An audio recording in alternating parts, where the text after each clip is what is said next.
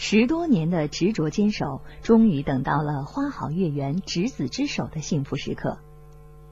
六月的一天，李嘉诚和庄月明郎才女貌，踏进了婚姻的殿堂。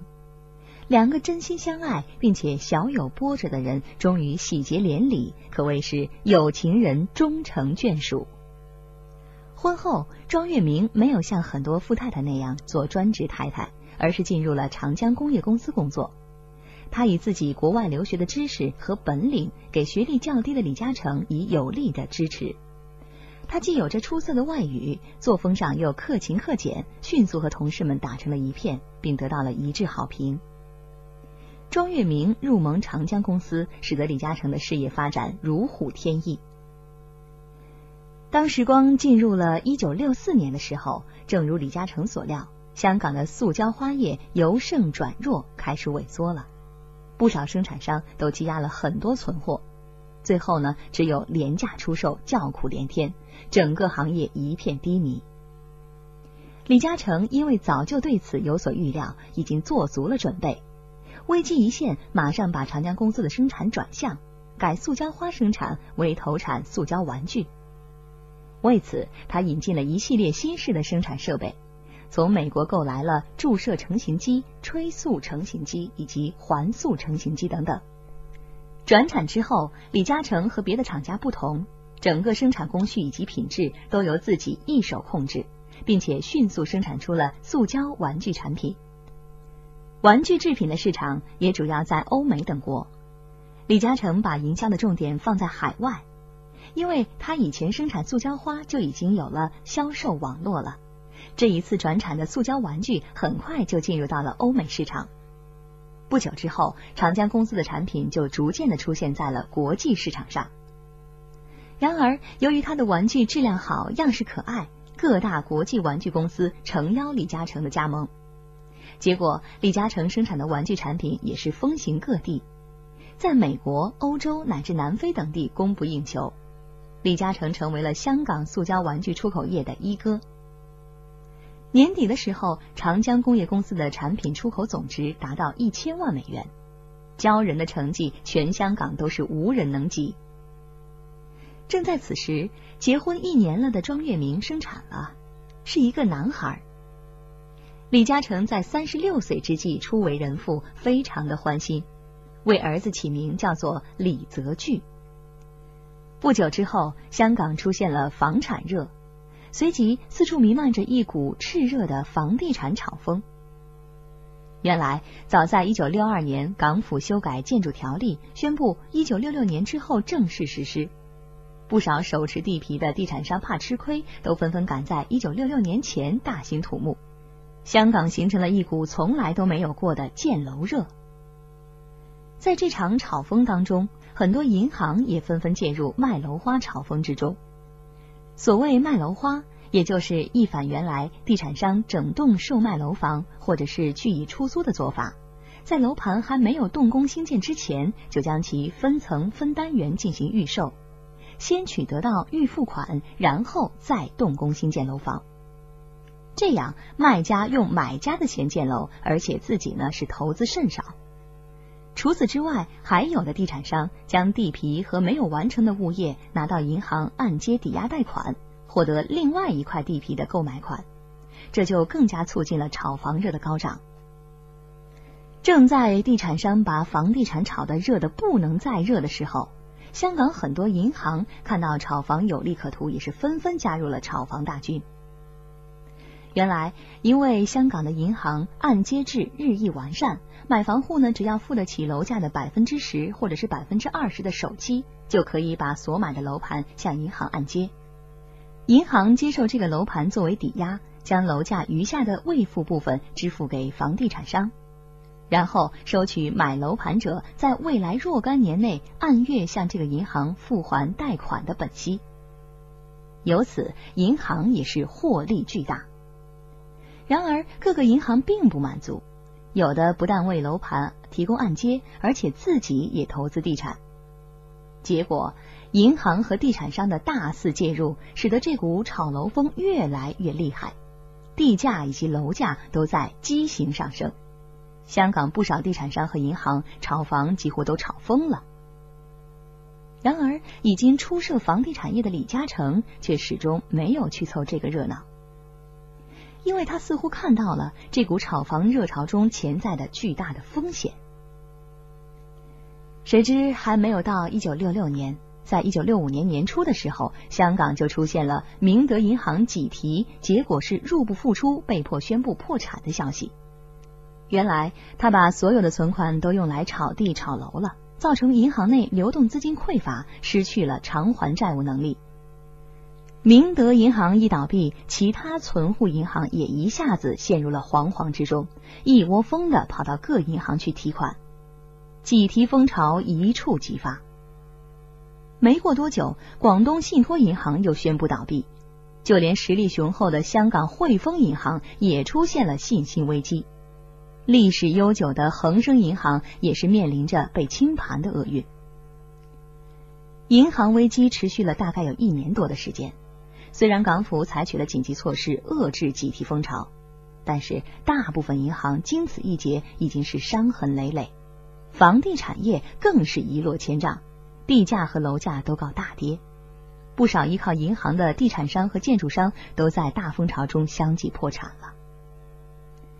在这次挤提风暴当中，李嘉诚的损失也有一些，主要是一些厂房租约期满，又适逢经济危机出现，需要在续约的时候把租金下调，收入减少。但是他只是受了一点皮外伤。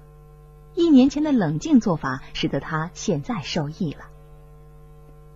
一九六六年深秋的一天，在李嘉诚深水湾的三层大宅内，又一个新生的生命诞生了。这个咕咕坠地的男孩，就是日后在香港叱咤风云的李泽楷。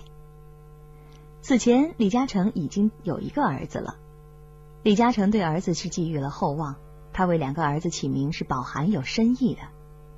长子名字叫做泽巨，是希望有巨大之能；次子起名泽楷，是希望他能够成为商界楷模。一个意为巨大，一个意为楷模，预示着李嘉诚对两个儿子各有要求，也是各有期盼。李泽楷降生之后，原来倾心倾力辅助丈夫事业的庄月明渐渐退居幕后，专职相夫教子。全心全意的为丈夫日渐壮大的事业王国培养接班人，而李嘉诚则仍然一心一意的在商业王国驰骋。到一九六六年中，银行经过半年左右的养伤期之后，开始恢复资助地产业的能力。这本来可以令一蹶不振的房地产业得以重生，可是祸不单行，香港又爆发了反英殖民地政府的暴动。使得港岛再度陷入了危机之中。这时，内地文化大革命运动兴起，左的狂热波及香港，一些左派趁机发动五月暴动，使香港陷入了动荡不安之中。不久，全岛又传出中共即将用武力收回香港的谣言，香港人人自危，害怕战争一触即发，很多人纷纷远逃海外。香港出现了继二次大战之后最大的移民潮。很多准备移民的香港人都是廉价抛售物业来套取现金，新建成的楼盘又没有人买，这就使得整个香港的地产和楼盘有价无市、冷淡萧条，而建筑业更是几乎完全瘫痪。本来还没有完全康复的地产业雪上加霜，苦不堪言。香港人心惶惶，整个社会乱成了一片。这时，地产商们一谈楼盘就色变，几乎没有人再看好香港的地产业。然而，这个时候，李嘉诚却准备出手了。他认为，香港这个商机十足的地方不会长久混乱下去，暴动很快就会结束，土地价格将会有回升的一天，香港的经济不会就此完结的。经过详细考虑之后，李嘉诚决定实行人弃我取的策略。他把塑胶玩具所赚得的利润和物业租金总共一亿港元的雄厚利润换成现金，然后再用低价大量收购地皮和旧楼。最后，他在香港观塘、柴湾以及黄竹坑等地开始兴建工厂大厦，以将来做出租用。然而，很多富翁仍然纷纷逃离香港。仍在争着廉价抛售物业呢。楼房价格一落再落，结果没过多久，李嘉诚正在建筑中的楼房也被迫停工了，因为就是建成也没有人会买。但是如果按照这个时候的香港房地产价格来算，李嘉诚的房地产也几乎变得不值几文了。李嘉诚也步入了惊涛骇浪当中，但是他临危不乱，沉着应变。首先，他仔细的去分析了一下局势。李嘉诚不相信香港会就此垮掉，他认定动乱是暂时的，内地政府肯定很快就会恢复稳定秩序，香港还将进一步繁荣发展，而房地产的价格必然会回升。因此，在别人大量抛售房地产的同时，李嘉诚又继续反其道而行之，将自己所有的资金用来大量收购房地产。朋友们知道之后，都在为他担心，纷纷劝他：“李嘉诚，你不要做傻事儿了。”李嘉诚毫不动摇：“我看准了，不会亏本，才敢这么买的。男子汉大丈夫，还怕风险？怕就别干实业这一行。”果然，不久之后，风暴平息了，香港社会恢复了正常，经济开始复苏。一年之后，大批当时离港的商家和富豪们纷纷回流，房地产价格随即急涨。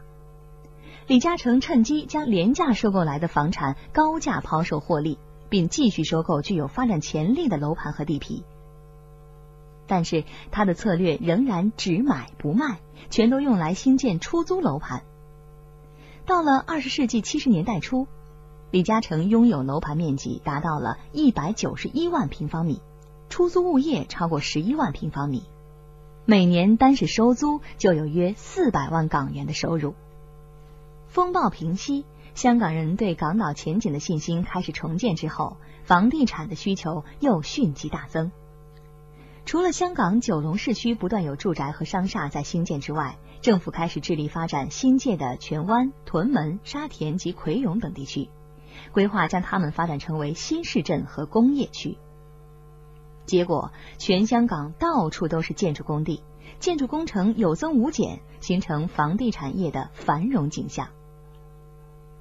李嘉诚认为这个时刻已经时机成熟，决定带领长江公司全面进军房地产业。进军地产，李嘉诚并没有把他的塑胶工业老本行抛诸脑后。为了全身心进入房地产市场，他对塑胶厂开始妥善安排。首先，他聘请了美国人阿文·雷斯勒担任长江工业公司的执行总经理，管理公司日常行政。他本人只参与公司的重大决策及重要的业务决定。其次，长江工业公司在塑胶玩具基础上开发生产高级电子玩具，使出品更趋多元化。因为李嘉诚在塑胶业的实力和声誉，他被选为香港潮联塑胶制造业商会主席。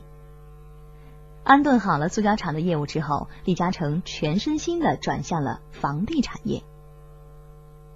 一九七一年六月，李嘉诚正式成立了负责地产业务的专门公司，这就是长江置业有限公司，简称长置公司。它的主要火力集中力量发展地产和物业出租。长治公司成立之后，李嘉诚雄心勃勃的为他日后的发展定下了一个目标。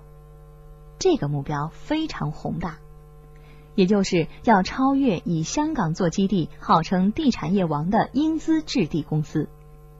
置地公司在香港地产界是头号老大，它并不是一般的角色。首先，它的历史非常的悠久，驰骋香港近百年的时间。它是一八八九年由英国商人保罗扎达和怡和洋行的香港负责人齐世岳联手创立的。经过了近百年的发展，在香港财力势大。其次呢，它是全亚洲最大的地产发展商，也是香港最大的商业机构。置地公司一直以香港为基础，除了经营地产之外，还从事食品营销、酒店以及餐饮业，业务遍布亚太共十四个地区，可谓是根深叶茂的世界级巨型公司。